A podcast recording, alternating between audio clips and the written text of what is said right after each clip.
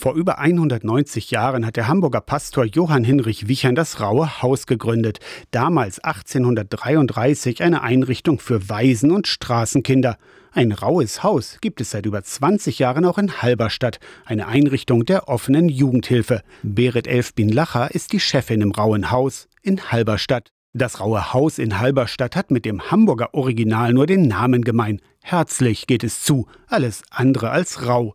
Wir sind die XXL-Familie steht auf einem riesigen bunten Graffiti im Eingangsbereich. Wir kennen uns alle, ich kenne die Wünsche und Träume und auch die Sorgen der Kinder. Wir unterhalten uns darüber und ich kann die Kinder beraten, vielleicht wie sie das ein oder andere Problem lösen können. Um die 15 Kinder zwischen 10 und 16 Jahren kommen im Schnitt jeden Tag ins Raue Haus zum Spielen, für Hausaufgaben oder zum Basteln im Werkraum. Für die groben Dinge, für die Dinge, die Spuren Spuren hinterlassen von Sägen, Hämmern, Bohren, Tonarbeiten, Gipsarbeiten. Ganz besonders geht es hier darum, die Dinge anzufassen und sie auszuprobieren. Von mir aus auch mal in ein Brett tausend Löcher reinbohren, einfach weil man so gerne bohrt. Ein paar Häuser aus Ton trocknen auf der Fensterbank, das raue Haus als Miniaturmodell. Im Flur riecht es nach Essen. Das raue Hausteam kocht täglich. Zum einen, weil es toll ist, gekochtes Essen zu bekommen. Manchmal können die Kinder auch mitkochen, wenn sie schon früher kommen. Kochen lernen ist ja auch eine wichtige Kulturtechnik.